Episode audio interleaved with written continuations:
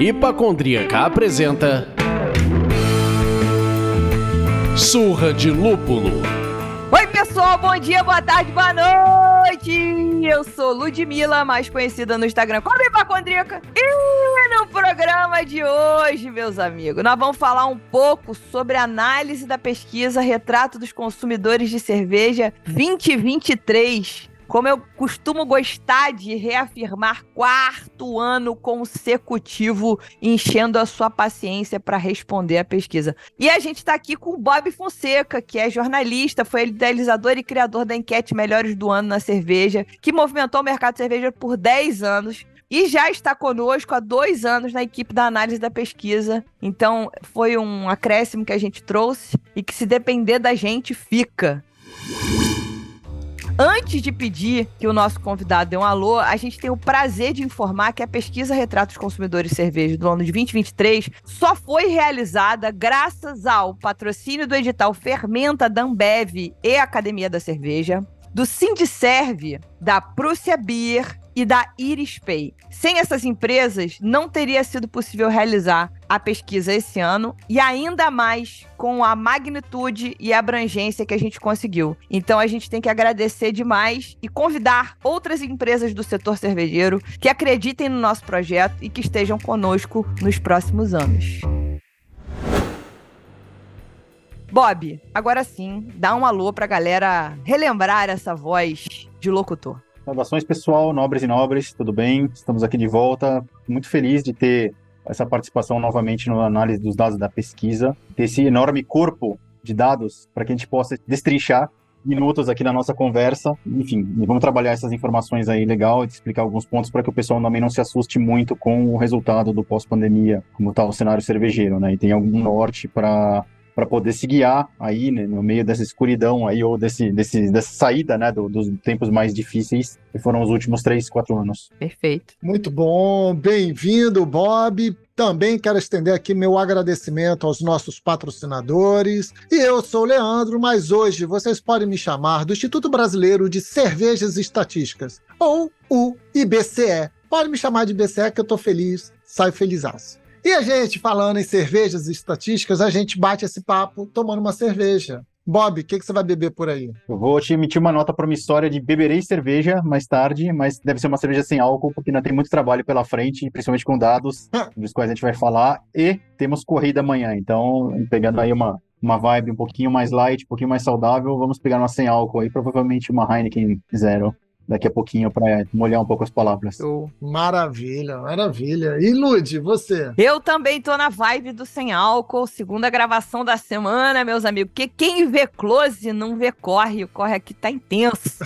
Final do ano, então eu estou aqui bebendo uma aguinha maravilhosa para poder me hidratar nesse calor insano do Rio de Janeiro. Mas Leandro, Leandro Obucol, o Instituto Brasileiro de Cervejas e Estatísticas certamente está com a probabilidade de 100% de não nos decepcionar e vai beber o que hoje? Hoje eu vou surpreender, eu vou vestir essa camisa aqui de quem está bebendo nesse programa, eu vou respeitar vocês. Eu vou beber uma Catarina Sauer. Meu Deus, esse mundo está perdido. A Goiaberry da Prússia Beer, Amora e Goiaba. Boa.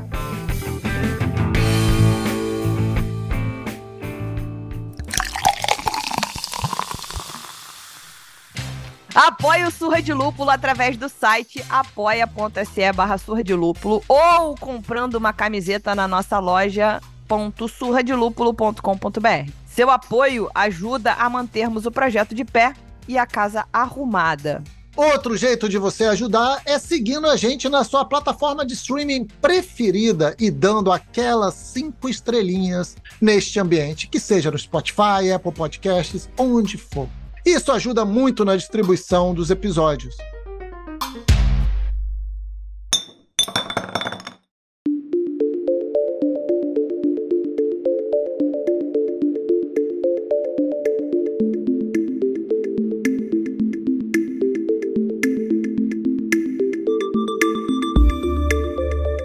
Pessoal, a gente resolveu fazer um programa um pouquinho diferente aqui. Um pouquinho mais solto. É, um pouquinho mais solto, mas não é o papo solto, porque isso é um programa sério. A, a diferença aqui é que a gente não formulou perguntas para que o Bob respondesse ou que ele perguntasse para nós e tal. A ideia aqui é a gente trazer dados que a gente identificou na pesquisa e que debatêssemos entre nós aqui, para que de repente, quando você estivesse lá folhando ou zapeando ou passando pelas folhas do nosso relatório, você se identificasse, pudesse também fazendo essa leitura reflexiva e crítica tá? Isso é muito importante. Então, assim, eu vou começar, vou trazer um ponto aqui pra gente trocar, que essa é a beleza de estar realizando essa pesquisa há quatro anos. Ou seja, nós temos dados de quatro anos. E aí, curiosos como somos, em algum momento eu olhei pro Leandro, o Leandro olhou para mim através da câmera do Zoom, e eu falei para ele, cara, a gente foi lá na primeira, alcançou 1.006 pessoas. Aí na segunda a gente dobrou para 2023. Na terceira a gente dobrou de novo para 4.388. Na quarta a gente quase dobrou de novo.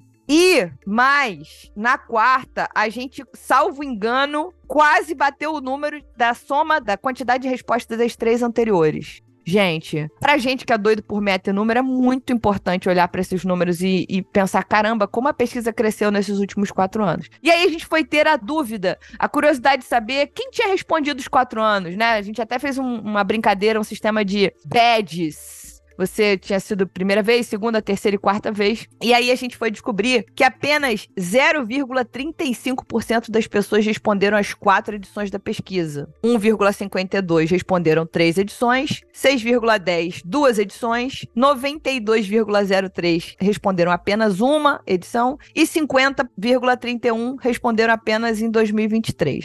Isso já por si, quando você fala isso, isso já é uma bigornada na cabeça. Pelo menos para mim é uma bigornada bizarra, porque eu imaginei que a gente fosse ter mais recorrência do que a gente teve, porque a gente massifica esse assunto pra caceta. Então, eu queria ouvir um pouquinho do Bob, qual foi a tua percepção quando chegaram esses dados do tipo, peraí, não tem tanta recorrência assim. E o que, que você acredita que isso pode significar para a gente enquanto uma pesquisa que quer ser abrangente, que quer alcançar mais pessoas? Eu vejo de duas formas, né? Uma seria legal, por um lado, ter essas pessoas assim de recorrência maior, porque daí você consegue ter uma noção desse grupo, né? Como ele foi mudando, foi se moldando, foi sendo moldado pelo mercado cervejeiro ao longo dos anos, né? É interessante ter esse grupo de controle sempre. Mas por outro lado também o positivo é que você tem uma, um crescimento absurdo da base de dados ali, né? Você tem uma amplitude de informações, uma capilaridade né, uma penetração do, do, do, alcance de vocês ali no, nas cidades pequenas, no, em outras regiões como o Norte, o Centro-Oeste, que foi um negócio surreal, assim, né? Foi muito legal, não só pela quantidade, mas pela qualidade dos dados também, né? Eu acho que esse é o ponto positivo que se sobrepõe ao fato de não ter um grupo muito grande,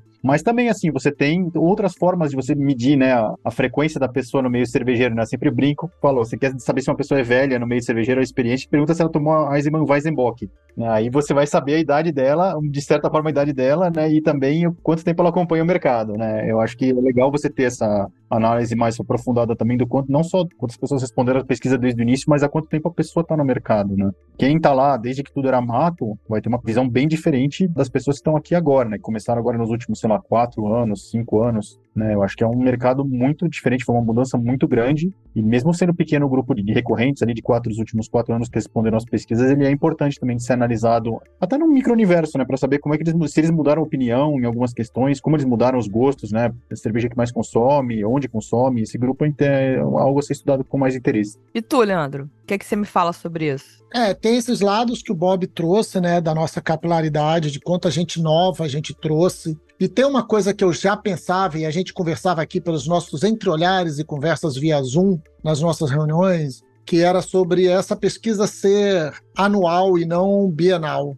né? Da gente, pô, por que, que não? Por que, que em vez de fazer anualmente, a gente não faria bienal? para ter uma variação maior de comportamento e não um comportamento tão próximo. E aí, com esse aumento de capilaridade, essa representatividade de 92% de alguém que fez respondeu uma apenas uma vez, mostra que esse universo é tão amplo que ele pode, ainda assim, pode ser trabalhado anualmente, que ele está trazendo insights e visões só com maior precisão, já que a gente está trazendo um volume maior de dados e maior distribuição no país, como o Bob já falou. E aí a gente consegue trazer essa maior precisão, falar, não, hoje eu me sinto com mais segurança para falar das cinco regiões do que eu me senti em 2022. Mesmo em 2022, a gente tem batido mais de 4 mil respostas. Mas hoje, com esse aumento de participação que foi tão grande, tão distribuída, né, dá uma segurança maior para a gente falar de todas as cinco regiões: Norte, Nordeste, Centro-Oeste, Sudeste e Sul. E isso eu acho que vem dessa vantagem da gente ainda estar vivendo pouca recorrência, baixa recorrência. Né? Porque a partir do momento que a gente começar a viver mais recorrência, talvez a gente tenha curvas de mudança na pesquisa muito pequenas. Tá, deixa eu fazer uma pergunta leiga aqui.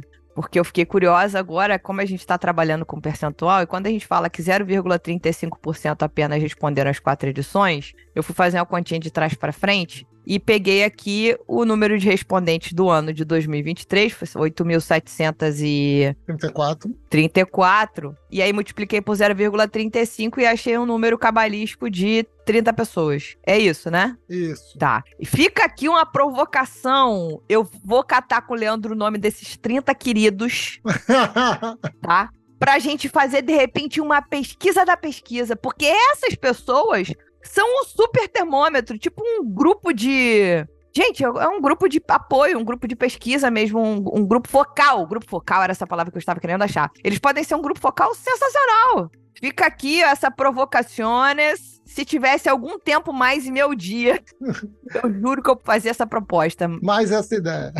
Mas é que eu acho verdade. Eu acho que pode ser um negócio interessante pensar. Essas pessoas estão dispostas a, inclusive, escrever, não apenas clicar em opções. É, talvez ela seja mais qualitativa, né? Exatamente. Isso é interessante. E eu vou trazer um ponto aqui que é. O Bob falou também esse termo, né? Que é o grupo de controle, não é isso? Que é muito usado em estudo científico, Lud, que é assim. Ó, eu estou fazendo estudo aqui de uma medicação, vamos supor, de um remédio tal, e eu tenho meu grupo de controle e eu tenho o um grupo que está tomando remédio, mas em, em, formato um pouquinho diferente. Né? Então eu tenho o grupo placebo, o grupo que está tomando a medicação, o grupo que está medica... com tipo de observação tal. Esse pode ser exatamente esse nosso grupo focal, nosso grupo de controle, e a gente entender como é que essas 30 pessoas podem se aproximar mais. Sim, e trazer insights de repente, até lá vem a piração. O problema da gente é que a gente é doido. Pegar as respostas dessas 30 pessoas, como é que se diz? Isolar essas 30 respostas dessas 30 pessoas do questionário inteiro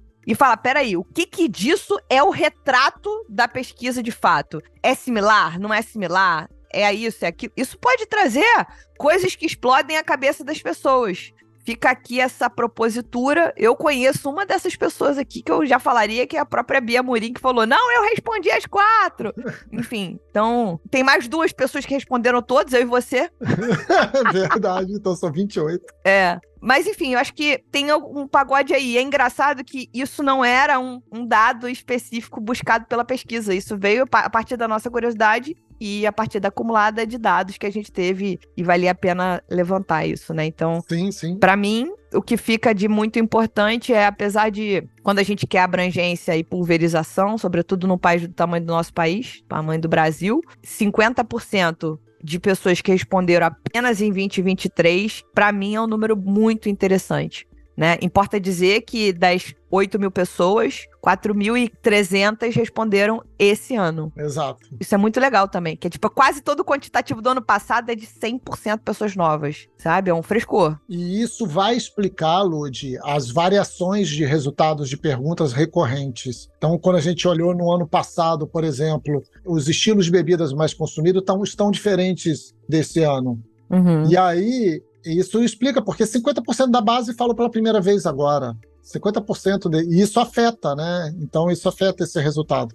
Trazendo essa precisão, trazendo esse nível de precisão e deixando cair naquelas maravilhosas margens dos 2% de erro. Né? Só queria deixar aqui uma provocação, então, para a gente encerrar esse tópico e partir para o próximo: é a gente se esforça muito todo ano para alcançar as metas loucas que a gente inventa. Dito isso, é importante dizer que tem uma galera que se repetisse a resposta na caceta da pesquisa ia facilitar demais o meu trabalho, meus amigos. Se a gente tem capacidade de trazer 50% de gente nova, se todo o resto respondesse, ia ser tão mais fácil. E ao mesmo tempo, esse mercado tem chance de crescimento. Porque senão a gente não tava renovando tanto essa base. Iam ser sempre as mesmas pessoas. Total. Essa é uma visão que a gente não estava discutindo, que é muito legal.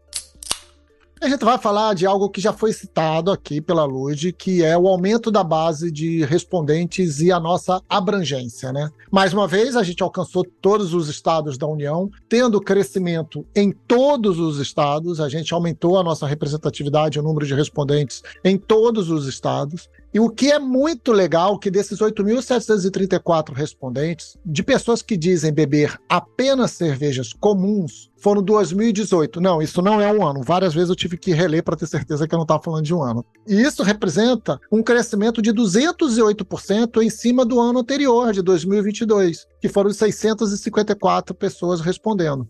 Tá? E as pessoas que bebem comuns e artesanais, tivemos um crescimento de quase 80%, beirando 80%, que trouxe para a gente 6.716 contra 3.734 no ano anterior.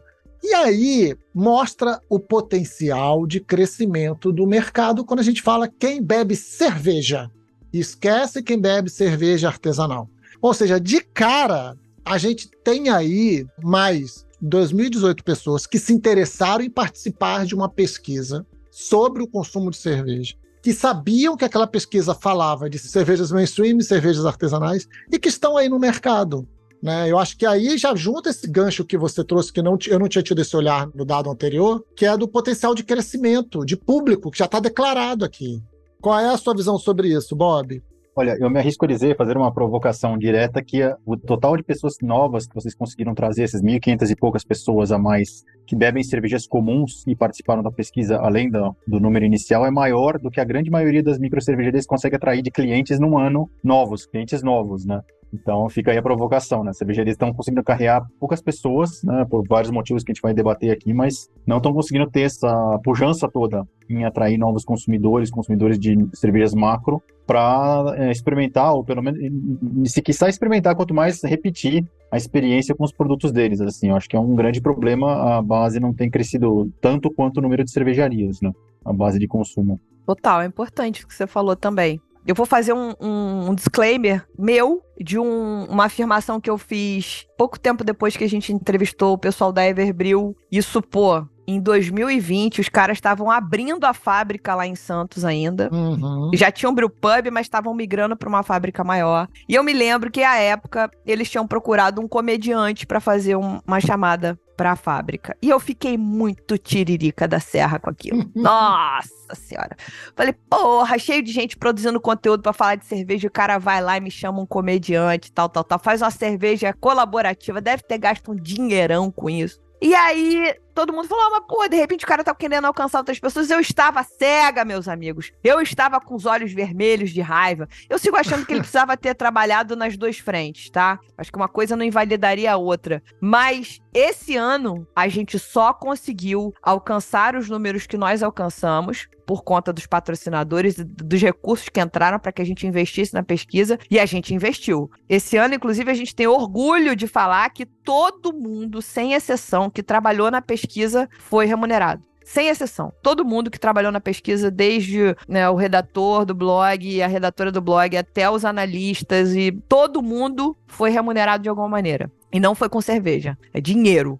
Então, a gente, em algum momento, ao longo do caminho, a gente pegou e, e fez um, um, desvio de rota. A gente trabalhou muito com anúncio patrocinado, que eu acho que isso é muito importante colocar. Eu acho que as pessoas fazem, ah, eu tô fazendo marketing, eu tô fazendo foto de cerveja botando meu feed no Instagram. Não vai vender. Não vai vender. Não vai.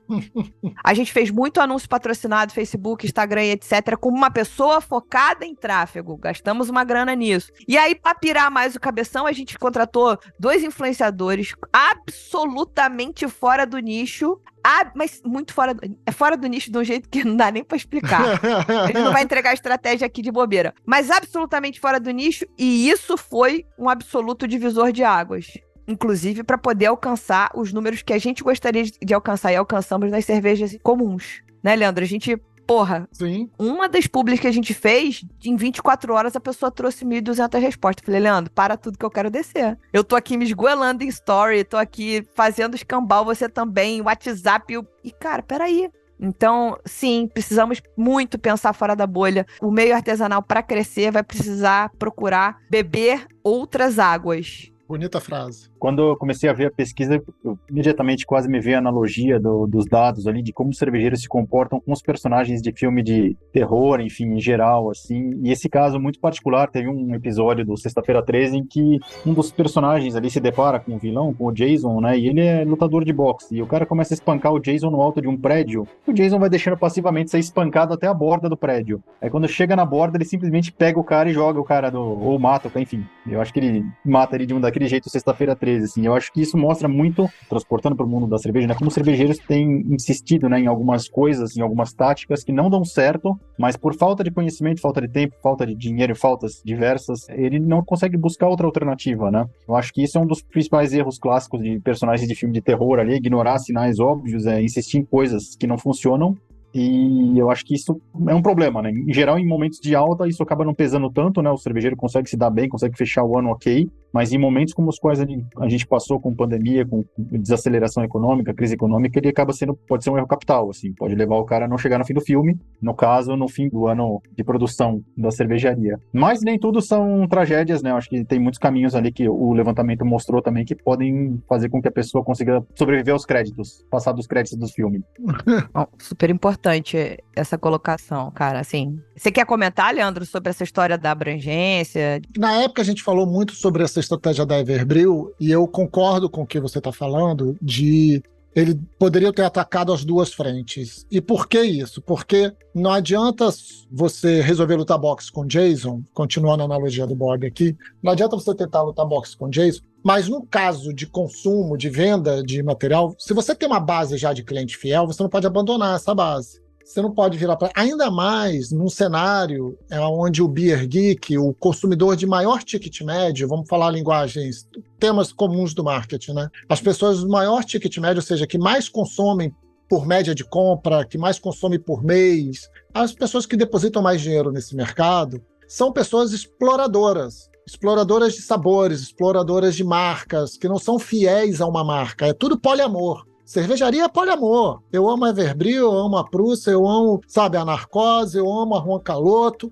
Eu amo. É, e tudo bem, vou seguir amando, gente. Você não pode abandonar essa relação de amor que você construiu. Talvez, assim, se a gente fizer uma análise aqui, sim, ele precisava expandir para novos consumidores, até porque eles tinham posto um caminhão de dinheiro, eles provavelmente já tinham feito a conta que aquela base de clientes deles que estava ali não iria pagar aquele caminhão de dinheiro que eles colocaram ali. Precisava aumentar aquela base. Então eles precisava abrir, mas ele também podia ter atacado um pouco mais aqui para não perder essa fidelização, esse relacionamento. A sua colocação traz aquela ideia de que uma coisa não anula a outra. Eu não preciso mudar, abrir mão de algo para ter o outro. Eu posso falar de forma diferente. Né? Para o consumidor mais experimental, mais explorador, vamos chamar assim, o Indiana Jones das cervejas. Como é que é o nome daquela personagem que é viaja pelo mundo? A... Carmen Sandiego? A Carmen Sandiego das cervejas. A gente pode virar para essas pessoas e falar com essas pessoas que têm essas experiências e manter um discurso novo para quem está chegando agora. Eu, talvez seja esse o cuidado que a gente está falando de um terreno tão grande a se explorar ainda para frente. E você não perder a característica. É, porque quando você faz um, um anúncio, uma chamada tão fora do nicho, tão importante para atrair gente, gente nova. Você precisa de gente que vai te ajudar a educar, a palatalizar, acabei de inventar essa palavra, para as pessoas novas da tua comunidade. Então você vai precisar de gente que vai ajudar a comunicar melhor esse assunto dentro dessa comunidade nova que você criou, que você atraiu. E é óbvio, produzir cerveja de entrada, enfim, todo aquele périplo que a gente fala, que a gente conversa aqui. A gente deve ter, sei lá, 190 programas, 178 programas a gente fala disso. Então, enfim, no começo desse papo a gente falou de darwinismo, né? A gente falou de seleção natural e é um pouco isso. Ou você aprende pelo amor, você aprende pela dor, não tem jeito. Sim. Pegando um pouco carona também nessa questão do, do darwinismo e até um pouco da origem, né? Uma conversa que a gente já teve em outras ocasiões, assim, o cervejeiro, artesanal em geral, ele nasceu, a cervejaria dele nasceu num projeto pessoal, sozinho ali, que o cara teve que jogar em todas as posições é, no começo, não tinha grana, era curta. Então isso cria um senso de autossuficiência que é bom e ruim, né? Bom porque o cara conseguiu sobreviver ali, conseguiu impor o negócio de pé, e ruim que às vezes parece difícil para ele entender que ele precisa de ajuda, que ele não é bom em tudo, pode fazer excelentes cervejas e pode fazer uma comunicação insuficiente ou incorreta, né, que é o caso que muitos fazem, né, no, ainda em redes sociais a gente ainda vê os cervejeiros ali é, se portando de uma maneira absolutamente inaceitável para uma pessoa que tem um negócio, né? Alienando uma parte do público de várias maneiras. Eu acho que é isso. Acho, acho que tem gente tentando, tem gente reconhecendo já que não tem a capacidade de estar em todos os lugares, em todas as áreas da empresa ao mesmo tempo. E é bom, isso é bom, né? O caso do, deles buscarem alguma pessoa que faça o contato com novos consumidores, mas ao mesmo tempo você tem que entender que isso é um problema que tem várias faces, né? Não é só de um jeito que você vai resolver, né? Você não, não, também não, não dá conta, né? Ele pode ter pensado, ah, eu vou, os consumidores que já conhecem a Everbrew, por exemplo, eu vou dar conta, eu faço pelas redes da, da cervejaria. Talvez ele não tenha considerado a, a sua colocação, Ludmilla, de que você precisa ensinar as pessoas ou apresentar às pessoas mais informações para que elas decidam o que elas querem consumir, né? Esses novatos que estão chegando por meio por outros canais, né? Sim. Isso é importante. Não dá para tempo, às vezes não dá tempo, eu entendo, né? Você trabalha uma situação de falta de recursos, de material humano, às vezes é difícil pensar em tudo, mas é uma coisa que os cervejeiros precisam estar todo dia atentos. Talvez acordar e falar, eu, como personagem do filme Férias de Verão, né? Eu não sei nada, então eu preciso de ajuda para resolver tudo, né? Nesse no dia de hoje. Talvez seja um caminho ali, um mantra interessante para que eles possam trabalhar, inclusive tendo acesso à pesquisa, né? Os dados da pesquisa também já é uma ajuda diária ali que eles podem ter. Sim. Exato. E esse é um dilema que a gente vai ver, eu e Leandro aqui, quando a gente recebe esse tanto de resposta de gente que bebe cerveja comum, a gente tem conversado muito sobre qual tipo de conteúdo, para quem disse que queria assinar a nossa newsletter, vai receber cada uma dessas pessoas. Como é que a gente aquece essas pessoas, né? Como é que a gente se mantém próximos? Talvez estejamos nós e aí fica aqui uma crítica para o nosso trabalho, fazendo errado, e por isso a gente tem uma recorrência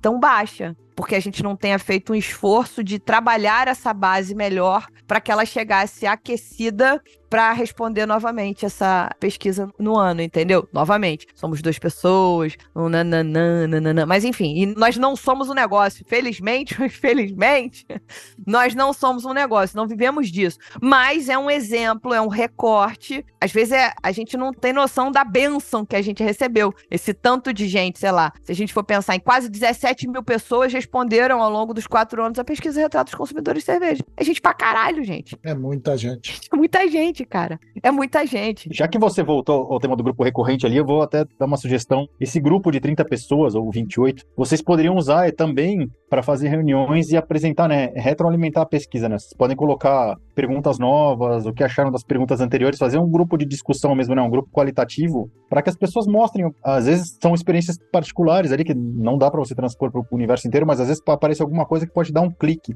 Né? Até um caos que eu tenho quando eu participei de uma dessas pesquisas quando eu estava no jornal, um grupo de pessoas, e aí apareceu uma coisa que alguma, duas ou três pessoas de um grupo de dez falaram uma coisa que a gente nunca tinha pensado, né? Tão pitolado ali em ter a notícia em primeira mão, na primeira hora do dia, ou exclusivo, o cara. Várias pessoas falavam assim: eu leio o jornal 11 da noite, quando eu acabo, eu chego de, em casa do serviço, ou quando eu tô no serviço noturno. Então a gente olhou, eu olhei para aquilo e falei, cara, tudo que eu tô fazendo para um grupo de pessoas é inútil, né? De tentar chegar em primeira mão ali, exclusivo. Porque o cara tem o hábito de ler o jornal no final do dia e não no começo do dia. Então, é, o conceito que a gente aprende é, é subvertido, né, por algumas opiniões. Total. Eu acho que a gente poderia, acho que esses grupos de pesquisa recorrentes aí podem ter essa utilidade também. Perfeito. É, tá vendo? É muita coisa, gente. O problema do dado é que ele tem sempre seis faces. Ah! Papai! Foi muito mais forte que eu. Veio vindo. Parabéns, parabéns. Ou mais se for RPG também, mas tudo bem. Ah! É, se você jogar RPG, pode ser de 4 a 20. Tem dados de 100 fáceis. Tá vendo? Olha só. É isso. Todo mundo muito exagerado. Eu fiquei aqui com meu dadinho normal, seis facezinhas, enfim.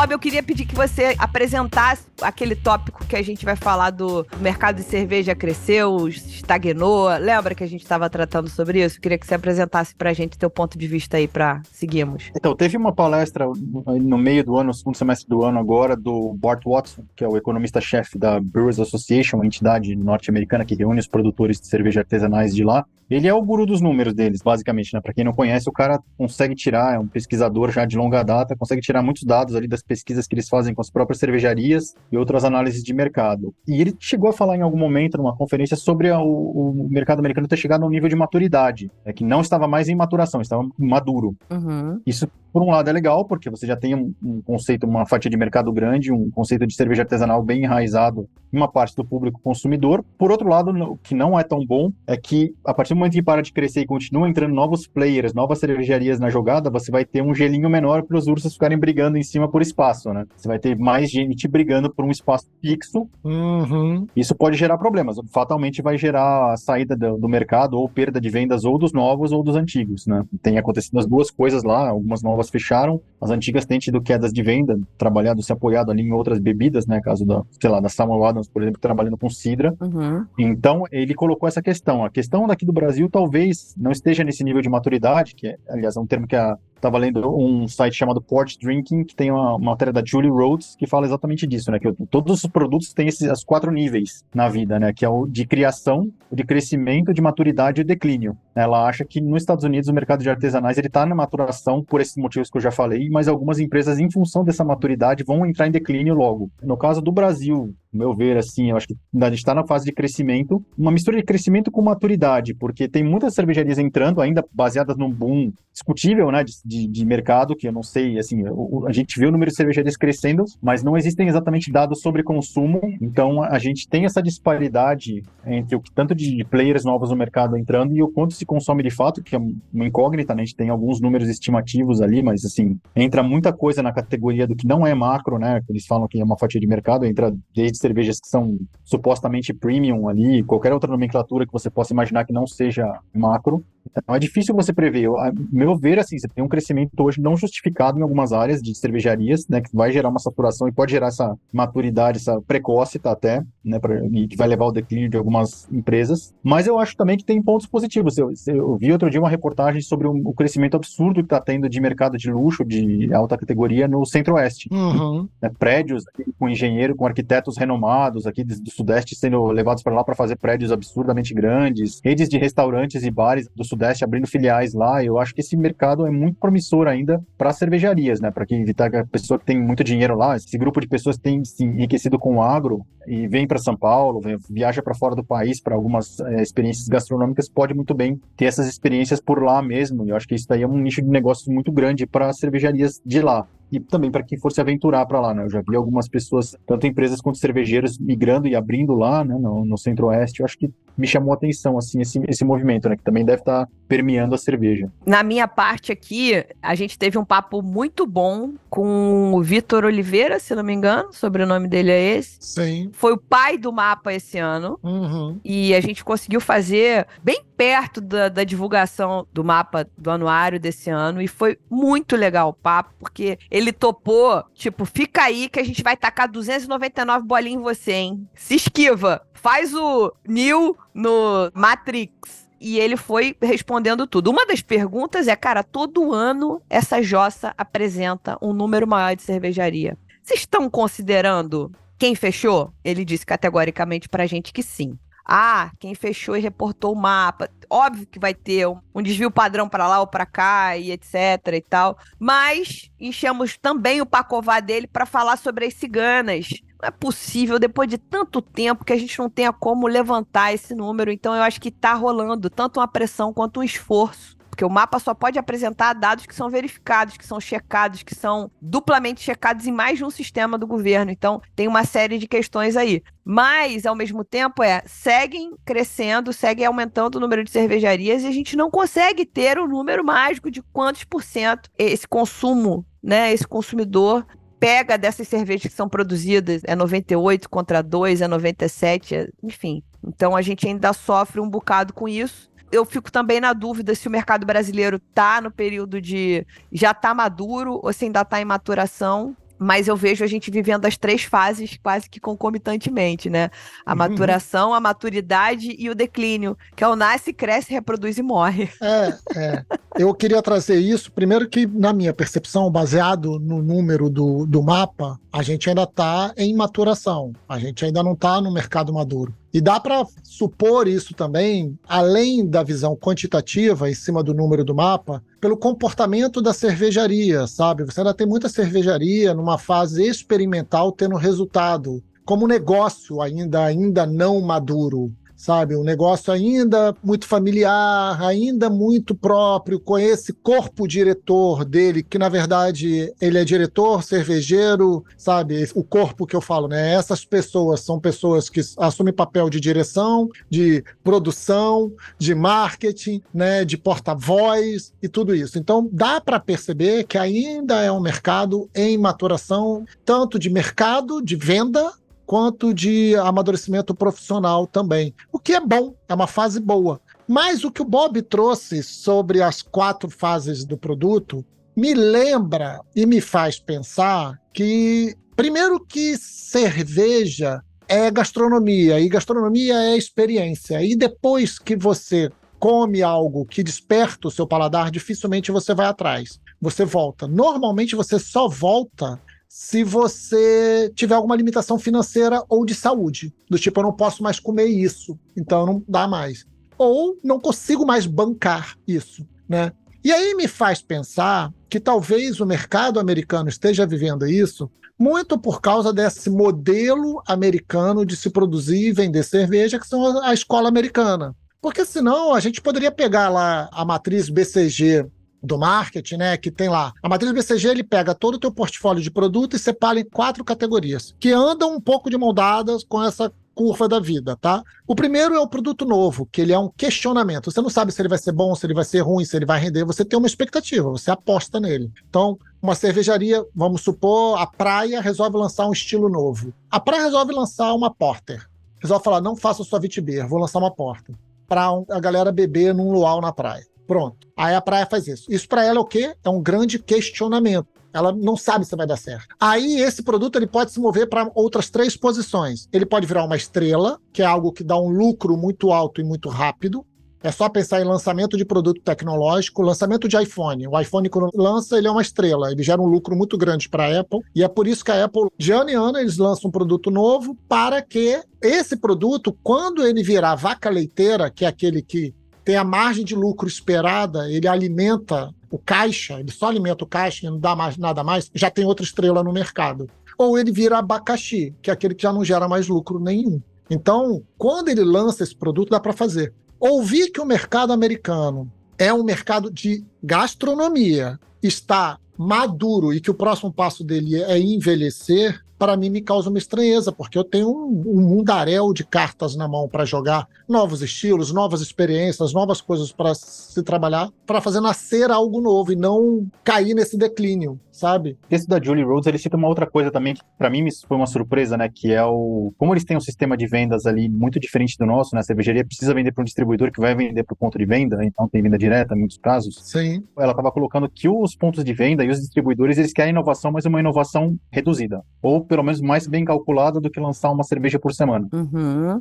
Ou um estilo por mês. Até por questão de você precificar, é, burocracia, é, codificar, enfim, pôr para venda e não ter depois, eles não querem essa maluquice toda de, é, de você ficar relançando a mesma IPA, por exemplo, com rótulos diferentes ali para dizer que é uma coisa nova. Assim, para o mercado de vendas faz mal, né? Cansativo. Para quem faz venda direta é legal, o cara faz aquela fila bonita Uhum. na porta da cervejaria, o pessoal sentado com cadeirinha 10, 12 horas ali esperando pelo lançamento, mas para o mercado de vendas mesmo é muito ruim, né? Você tem muito trabalho à toa às vezes. Então, acho que também o que pode estar freando um pouco a questão da inovação é essa pressão, né? Tem muita coisa nas prateleiras e os caras que fazem a distribuição e venda não querem pegar mais novidades tão desenfreadas, porque, enfim, não, primeiro que não, não tem como comportar e depois porque não, não vai dar tempo, né? Já vai ter envelhecido a hora que entrar na, na prateleira. Agora, só um porém, assim, a questão de cervejaria com uma praia trocar a Vitibir pela Porter parece aquela cena do filme que tem os quatro jovens no conversível passando por um acampamento abandonado, onde teve uma massacre e um deles fala assim, olha, vamos passar a noite aqui, parece uma ótima ideia. Vamos acender uma fogueira e fazer bastante barulho aqui, né? Vai ser legal. É, o Leandro, ele pegou e falou, cara, eu vou provar pelo absurdo. exatamente, exatamente. Putz. Mas a, a praia é um excelente exemplo. Apesar de ter sido Ah. uma prova por absurdo, bem absurda, eles são um excelente exemplo porque eles entraram no mercado sendo cigano, e até onde é o meu conhecimento, seguem sendo ciganos, com apenas um estilo não muito enquadrado dentro do estilo, mas apenas Uhum. um estilo que caiu no gosto das pessoas e falaram: serei mono estilo, porque eu, entre aspas, estou competindo com pessoas que estão acostumadas a beber a mesma cerveja. E pagam pra beber a mesma cerveja e não se importarão. Se for num, num bar que tem a praia e ele for tomar cinco chopps, ele tomará cinco chopps de praia. Sim. Então, ele identificou um lugar de mercado que é: eu não tô convertendo ninguém. Mas, se essa pessoa topar com o meu chopp e gostar, ela que tá afim de tomar a mesma coisa, ela vai tomar a minha mesma coisa. Né? E aí eles fizeram uma mudança de rota relativamente recente, acho que tem um ano, talvez, ou dois, que é lançar a Premium Lager puro malte, né? É o caminho, é o caminho das pedras que a galera faz, que é pra você aí sim, de repente, quem sabe tentar competir nesse mercado premium, que as, as grandes companhias são ávidas, né? Haja visto a gente falar da grande competição que existem nas grandes nessa faixa de público da cerveja premium, que é a Stella, a Heineken, Beck's, Spaten, que estão ali naquela classificação das premiums. Eu nem sei se a gente encaixa a Eisenbahn em premium ou não sei. É, e ele foi muito feliz também, olhando de fora, né, em dois aspectos, né? O primeiro, aquilo que a gente já conversou, né, que ele foi buscar um público muito diferente pela rede de contatos dele, né? Foi buscar um público que não é o, o cervejeiro, cara que busca cerveja artesanal normalmente, né? Ele expandiu bem a, a distribuição dele. E ele agora, nesse, nessa fase nova, está colocando ali um segundo estilo que ele, pela nossa própria pesquisa, ele pontua até mais alto na preferência das pessoas do que o Witbier, né? Ele Uhum. tem o, se você quer que você chame de Pilsen, quer que você chame de American Lager, Premium, enfim, qualquer dessas variações, ele acaba tendo uma recorrência, né, na, na memória das pessoas, no imaginário das pessoas mais alta também. Sim. Que é para você cobrir a galera que talvez queira alguma coisa diferente, mas não muito, né? Também um termômetro do consumidor dele, o que ele tá sentindo, né? O que tá saindo, o que, que ele pode melhorar, sem precisar fazer 10, 20 lançamentos ao ano, né? O cara colocou um lançamento a mais ali e, e tá se dando bem com ele, porque tá pegando um nicho de público grande, né? Pegando, ao mesmo tempo, um nicho de público tá entrando nas cervejas artesanais, um pouco diferentes, e tá se dando bem com isso, sem com um esforço bem menor do que quem tá pondo ali uma, sei lá, um lançamento por mês no mercado. Total. Eu acho que vale a gente pontuar que o mercado cervejeiro, o artesanal, não vai inventar a pólvora. Ela já foi inventada, ela já está explodindo coisas, né? Há muito tempo. Nem a roda também já está rodando aí. Eu acho que, na verdade, é, é preciso entender qual é o teu pensamento, qual é o teu propósito, qual é a cara que você quer dar para sua cerveja. Como o Leandro falou bem no começo, o consumidor, o explorador, ele não é fiel. É o poliamor. Hoje eu tô bebendo trilha, amanhã eu tô bebendo dádiva, amanhã eu tô bebendo ocos pocos, depois da manhã. Às vezes eu tô bebendo várias dessas na mesma noite, se tudo correr bem. Se tudo der muito certo. Então, eu acho que é um pouco disso. Você vai ter que formar sua comunidade ali de um monte de gente que chega, vai, bebe, vai embora, aí você tem que botar mais. É um balde furado, né? Entra uma galera por aqui, sai uma galera por ali por baixo. Enfim, é o que eu penso nesse sentido. Uma coisa muito legal que a gente notou na pesquisa, e, e podia ter dado tudo errado, hein? Mas não deu errado, deu muito certo. Que com o aumento da abrangência, e a, a gente notou mudanças em algumas respostas, como o Leandro bem citou, na questão dos estilos preferidos, estilos de entrada e etc. A gente recebeu uma confirmação. A gente notou, quando a gente olha para pessoas que dizem que consomem cervejas comuns e artesanais, ou seja, consomem de tudo. A gente percebe ali que o homem ainda é o maior respondente, né, com 67%, e as mulheres aparecem aqui com 32%, um pouco mais, um pouco menos. Quando a gente olha para o dado de cerveja comum apenas, fala assim, eu bebo só comum. Houve um crescimento muito grande em relação à participação feminina. Aí fica uma coisa mais equânime. O homem tá com 46% e a mulher tá com, sei lá, ou é o contrário, o homem tá com 52, a mulher tá com 40 e pouco. É muito interessante a gente olhar porque a gente já tinha percebido isso, a participação feminina no ano passado, já tinha na parte das comuns, já tinha aparecido em maior número do que as mulheres que responderam quem bebe todas, comuns e artesanais. E aí, pra gente ver uma bigorna. A bigorna do. Mulher gosta de cerveja. Mulher bebe cerveja. A questão é: como é que o mercado de cervejas artesanais está recebendo essa mulher? O que, que o mercado de cerveja artesanais está fazendo para atrair essa consumidora? Que, de acordo com o dado do censo de 2022, que alegria falar que é o censo de 2022 e não mais o de 2010, né, gente? Opa! Eu, só um parênteses aqui, eu recebi meu recenseador com foto, cafezinho e etc. Amei recebê-lo. Então, assim, é muito legal ver isso, porque a, a população feminina corresponde a mais de 50% como é que ainda não estamos olhando para essa população de uma maneira que, cara, o que, que eu vou fazer de estratégia para alcançar essas pessoas? Assim como a população negra, né? Assim como a população LGBTQIA+. Mas, enfim, vamos olhar, então, essas duas vertentes. E, primeiramente, a feminina, que a gente tem dados robustos aqui, e a população negra, que, infelizmente, apesar da gente ter notado um aumento em relação ao ano passado, a gente já conseguiu alcançar mais pessoas negras, a gente ainda precisa melhorar muito, porque também, de acordo com o censo, são 56% das pessoas do nosso país. Então, como é importante a gente olhar para esse público como se fosse um bolo e que as fatias vão demandar um tratamento diferente para cada situação. Aí eu queria ouvir um pouquinho de vocês, começando com o meu parceiro do podcast, Leanderson. Cara, eu acho que começa. Eu vou falar um pouco beabá, sabe? Talvez a gente já tenha falado muito disso em vários programas, mas eu acho que começa pelo básico. Não precisa nem falar de um jeito diferente, precisa ser acolhedor. Se for um espaço acolhedor que recebe bem todas as pessoas, indiferente de gênero, indiferente de orientação, de identificação, de qualquer coisa, sabe? Recebe bem as pessoas, recebe para prestar o serviço e servir bem, fazer uma boa sommelieria, né? Servir muito bem as pessoas que estão ali. Eu acho que o serviço se propaga. Eu acho que a notícia se espalha. E eu não estou falando que quando eu vou num bar, eu não me sinto acolhido, mas é fácil. Eu sou homem, branco, hétero, barbudo. Então, e tá tocando rock, música, estilo de música que eu amo. Isso é um acolhimento que eu procuro na minha casa. Sabe? Então, assim, para mim tá fácil, para mim o jogo tá fácil, mas não pode se limitar a minha pessoa. Até porque os homens brancos, héteros, barbudos e que gostam de rock estão morrendo. Fica aqui o spoiler, tá? Nós estamos ficando velhos e o rock tá ficando cada vez mais no passado. Então, acho que ainda tem esse ponto. Eu acho que o grande desafio do mercado em geral é perder esse hábito que foi nascido no umbigo, sabe? Pelos próprios donos e produtores que gostavam de rock, que eram homens, não sei o que tal, e criaram e fizeram para si. Tudo bem você fazer para você durante um momento.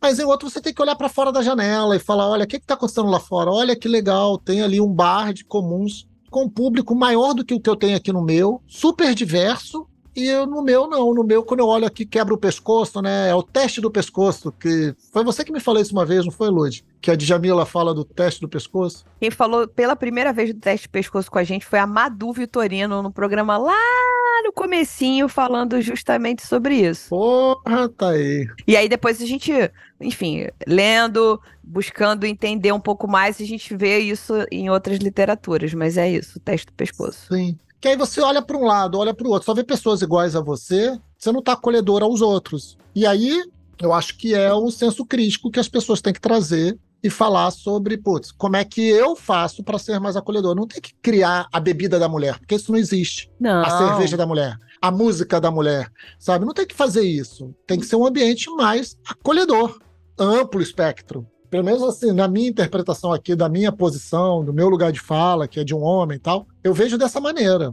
É, quando você conversa com algumas mulheres que não são do meio cervejeiro a respeito desses eventos, desses bares, a principal palavra que aparece para definir a cerveja artesanal, né, o meio da cerveja artesanal é chato. Chato porque tem um monte de homens ali, moleques, né, basicamente, né, independente da idade, que se vestem igual, em geral mal, falam das mesmas coisas, são um pouco exagerados nos aspectos técnicos, não são muito receptivos as mulheres, né, já ouvi relatos de mulheres que estão lá com o companheiro, o companheiro está conversando com o colega, se quer dar o trabalho de, de olhar para ela, de conversar com ela, perguntar a opinião dela, isso é um ambiente excludente, né, muito chato para elas, assim, né, eu acho que uma coisa que não, não se resolve, não tem se resolvido, né, o, os bares não têm mudado muito esse, cervejarias também que tem atendimento ao público não tem mudado muito esse perfil, por mais que se esforcem. Agora, um outro aspecto que eu acho importante também é você ter mulheres do outro lado do balcão, né, você ter mulheres sommeliers nos bares, atendentes nos bares. Perfeito não só mulheres, que é aquele cenário cansativo, até deprimente que a gente vê em festivais, né? Mulheres são contratadas só para fazer uma figura visual bonita, o que é lamentável, né? Como se fosse um salão do automóvel, né? Na, Uhum. no estande, no quiosque, mas sim mulheres que trabalham no meio cervejeiro, existem muitas já, existe uma quantidade muito grande, não, não dá para alegar que não tem, né, que não não tem, não não acha, existe, oferta tá aí, é só você ter vontade de colocar essas mulheres para trabalhar e criar. É, A questão que você colocou de criar um clima acolhedor passa por você ter mulheres falando com mulheres também, né? Assim, não ter só o cara lá, o padrão do homem branco, é, de bermuda, cargo, de camiseta de cervejaria, boné, atendendo todo mundo ali, porque a gente sabe que isso não não é um fator de atração, né, para clientes novos ali que têm um certo receio de conversar, é complicado. Ter uma comparação, eu tive agora semana passada num evento de Jerez, Uhum. aqui em São Paulo, é um evento para 200 pessoas, até não foi muito grande, mas o que me chamou a atenção foi a maior parte do público era feminino, tinha pelo menos uns 60% de mulheres contra 40% de homens, e mais do que isso, né, tinha mais do que 60% de mulheres nos estandes e não eram mulheres só contratadas como modelos para servir as garrafas, e sim especialistas ali, você perguntava qualquer coisa, elas sabiam responder, sabiam responder os produtos da linha, técnicas muito boas ali, profissionais muito boas, muito gabaritadas que estavam atendendo ali, e a grande maioria era do sexo feminino, então isso me chamou a atenção. Falei, cara, eu acho que eu nunca fui num, num evento de cerveja que tivesse essas, essas características. Né? E acho que uma coisa puxa a outra, né? Assim, uma brigada feminina atendendo ali também, você tem uma chance muito menor de, de você trazer pessoas, né? De esclarecer, de, de tornar acolhedor o ambiente para pessoas que não têm tanto contato com a cerveja. Né? Eu acho que o número de mulheres que tomam cervejas comuns ali é uma mina de ouro ali. Você tem um potencial de explorar esse público enorme, mas o que eu vejo também é um pouco exasperante é que as cervejarias não estão trabalhando dessa forma, né? Elas acham que é um pouco de opiniões que eles têm, que eles coletam ali, que ah, tanto faz, não tem problema, não me importo, né? Que seja isso é a regra do mercado, e não é, né? Infelizmente para cervejarias, infelizmente para a diversidade do público, né? Não é assim, não é assim que funciona. Total. A gente gravou um programa que tá, dá uns passos atrás aí, eu não vou me lembrar exatamente o número. Vocês pesquisem aí no Spotify, muito vidinha mole aqui, com Mamá Isidoro sobre consumo periférico, consumo de pessoas na periferia, como é rico, como é importante. Ele fala dados que são importantíssimos. Inclusive, ele fala do clube do bilhão, que é o clube da mulher é um clube do um bilhão, o clube dos negros é um clube do bilhão, o clube da periferia é um clube do bilhão, o clube da LGBT é um clube... ou seja, é o clube do trilhão. Como tem dinheiro na mesa, como tem recurso sendo deixado na mesa, porque não se sabe trabalhar o que o Leandro deu um exemplo, que é o acolhimento, que é você fazer o teste do pescoço, que é você ter pessoas que se vejam naquele evento, sejam frequentadoras, sejam atendentes, sejam donos e etc, né? Então a gente sabe de algumas iniciativas no mercado cervejeiro, a gente aqui para não tem como citar todas, porque eu não sei todas, mas a gente teria aqui a Implicantes em Porto Alegre, a gente tem a Graja Beer na comunidade do Graja 1 em São Paulo, a gente tem o Torneira Bar também em São Paulo, a gente tem o pessoal do Black to Beer, que é um bar Em BH. em BH.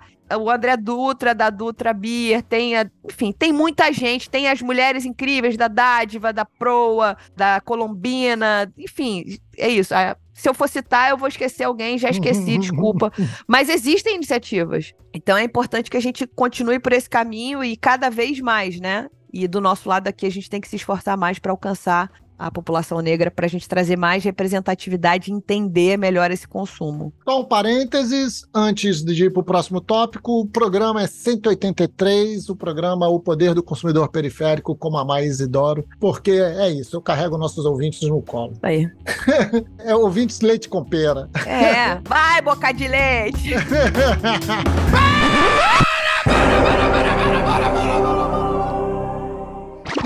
Para, para, para, para, para. Espera mais um pouquinho. Esse assunto tá vasto. A gente tem muita coisa para falar sobre ele. A gente já conseguiu analisar aqui alguns tópicos que levantamos em cima da pesquisa, mas tem muito mais coisa ainda para eu, Lud e Bob trocarmos sobre isso. Então, esse programa acaba aqui agora, mas semana que vem tem a segunda parte dele, tá? Então a gente fez pela primeira vez na história do Surra, dividimos um episódio em parte 1 e parte 2, pensando no seu tempo de esteira para que você não gaste mais do que uma hora na esteira, ok? E aí, Lud, mais do que nunca, o que, que a gente diz? Até semana que vem.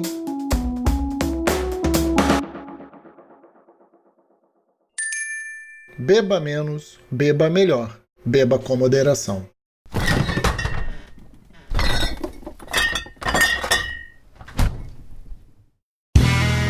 Este podcast foi editado por Play Áudios.